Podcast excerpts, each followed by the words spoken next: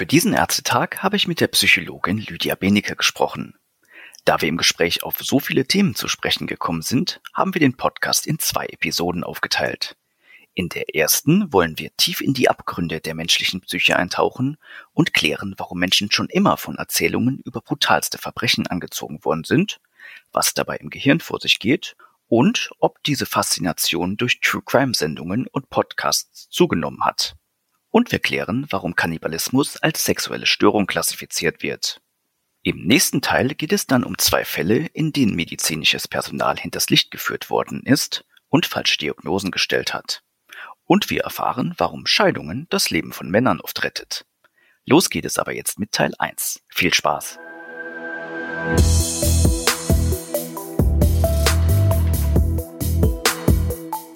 Hallo und herzlich willkommen zum Ärztetag, dem Podcast der Ärztezeitung. Mein Name ist Alexander Joppich. Normalerweise versuchen wir Menschen im Alltag ja den Tod möglichst weit von uns zu schieben. Wir denken nicht gerne dran, eine Leiche möchte auch kaum jemand sehen und ein Testament, da sträuben sich auch viele vor, weil sie sich ungern mit der eigenen Sterblichkeit beschäftigen. Kurz, bei neutralen Berichten über Tod, Mord oder Terror sind wir normalerweise eher angewidert als angezogen. Es gibt da aber eine Ausnahme.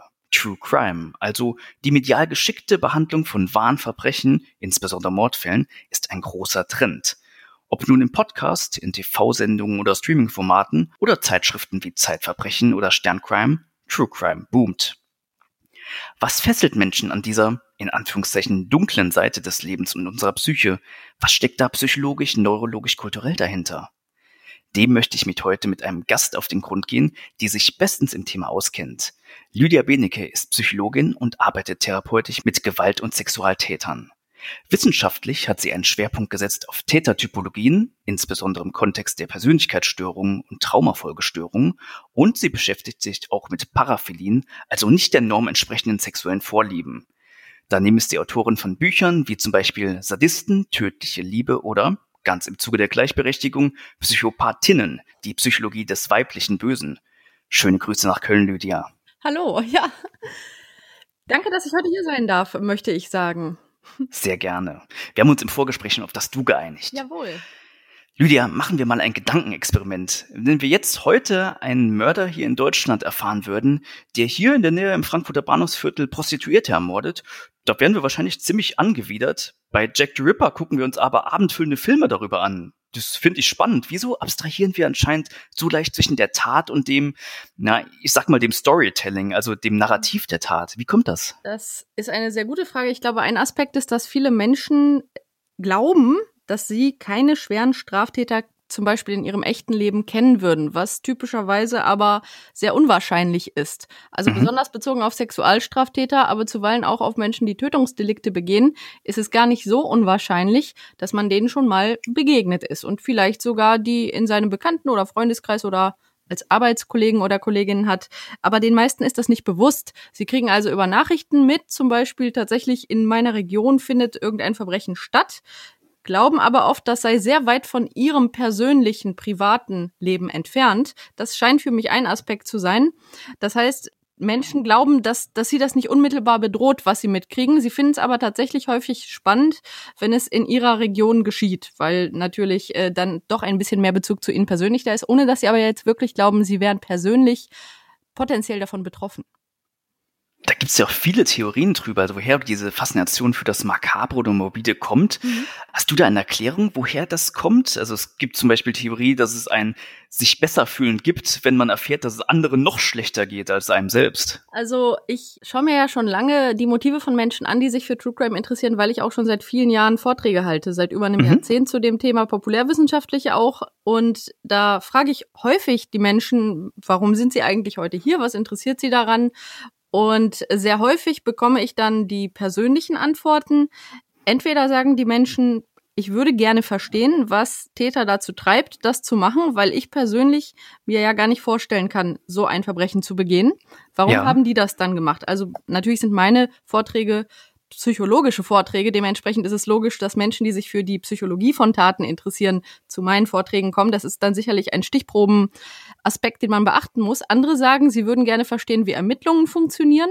Das scheint also der andere Schwerpunkt zu sein. Wie ermittelt man einen Täter? Wie arbeiten die Ermittlungsbehörden? Das finden auch viele sehr interessant. Aber mhm. wenn man sich mal die Geschichte von Menschen anguckt, dann waren schwere Straftaten schon immer etwas, worüber Menschen geredet haben und was auch wahrgenommen wurde, weil man muss ja auch psychologisch verarbeiten, dass ganz schlimme Dinge geschehen und auch von Menschen begangen werden. Und da finde ich psychologisch recht interessant, wenn man sich das historisch anschaut, dass früher diese Geschichten relativ schnell zu Märchen und Mythen geworden sind. Also aus mhm, mhm. Tätern wurden dann Monster in Märchen. Und ein Beispiel ist äh, Gilles de Rais, der französische Serienmörder, der hat Kinder getötet und dann wurde an ihn angelehnt das Märchen von Blaubart konzipiert, der aber im Märchen keine Kinder tötet, sondern Ehefrauen.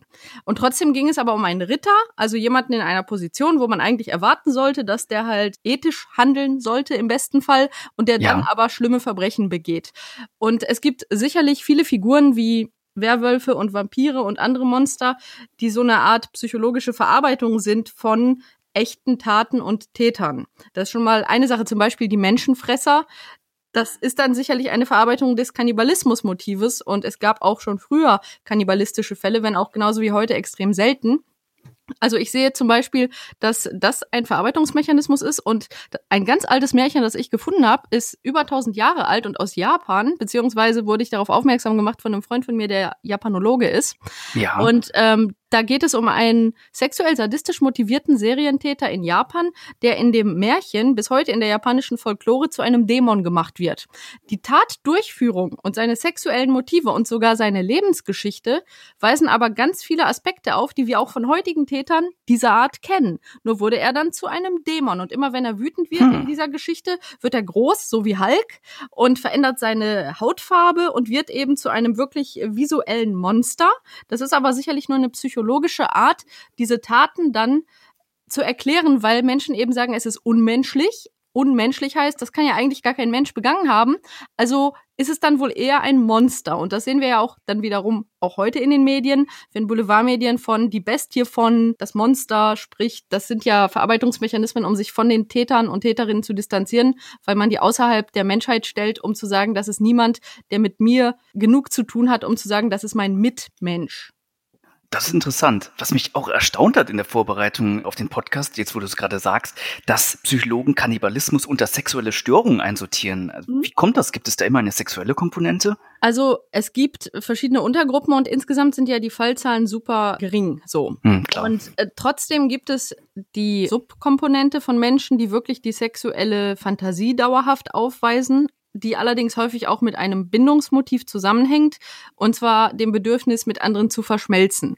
Da geht es also häufig um die Überwindung von ja tatsächlich gewissen Bindungsängsten bei den sexuell motivierten. Aber es gibt auch Kannibalismus zum Beispiel bei psychotischen Tätern, die also dann mhm. wirklich eine schwere Erkrankung haben, aufgrund derer sie gar nicht mehr die Realitätswahrnehmung äh, normal äh, haben wie andere Menschen. Und das ist natürlich dann was ganz anderes als jemand, der zum Beispiel seit seiner Pubertät zunehmend bemerkt, dass es ihn sexuell erregt, sich vorzustellen, ein für ihn sexuell interessantes Gegenüber zu verspeisen und einzuverleiben. Man muss also ziemlich genau hinschauen und manchmal ist das auch mit ähm, sehr heftigen Gewaltfantasien verbunden.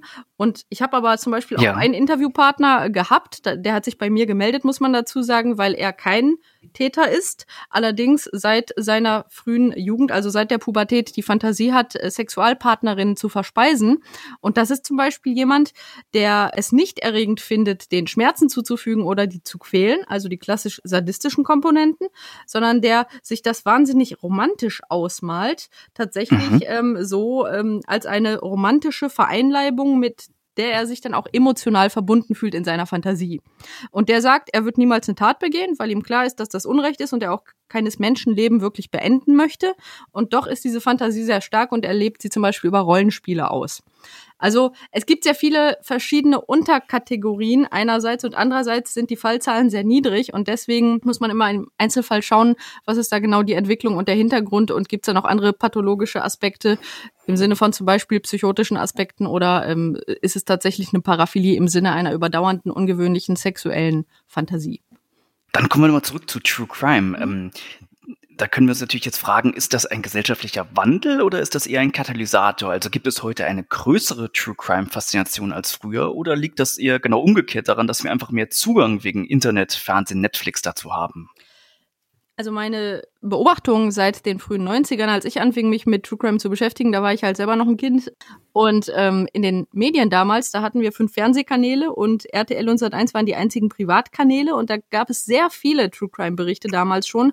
Auch Viertel nach acht gab es immer den abendfüllenden Spielfilm. Da haben die sehr oft Spielfilme gezeigt, auch aus den USA, wo über zwei Stunden die komplette Geschichte eines interessanten Verbrechens häufig eben aus dem US-amerikanischen Raum gezeigt wurde. Und in den Zeitungen gab es auch mhm. sehr viele Berichte über verschiedene Kriminalfälle, auch internationale. Und ich habe damals halt bemerkt, dass die Geschichten sich ähneln und dass ähnliche Taten einmal in Frankreich, einmal in den USA, einmal in Deutschland begangen werden oder auch teilweise sogar in ganz verschiedenen Zeiten. Wenn man sich dann näher damit beschäftigt, kommt man ja bald auch auf historische Fälle.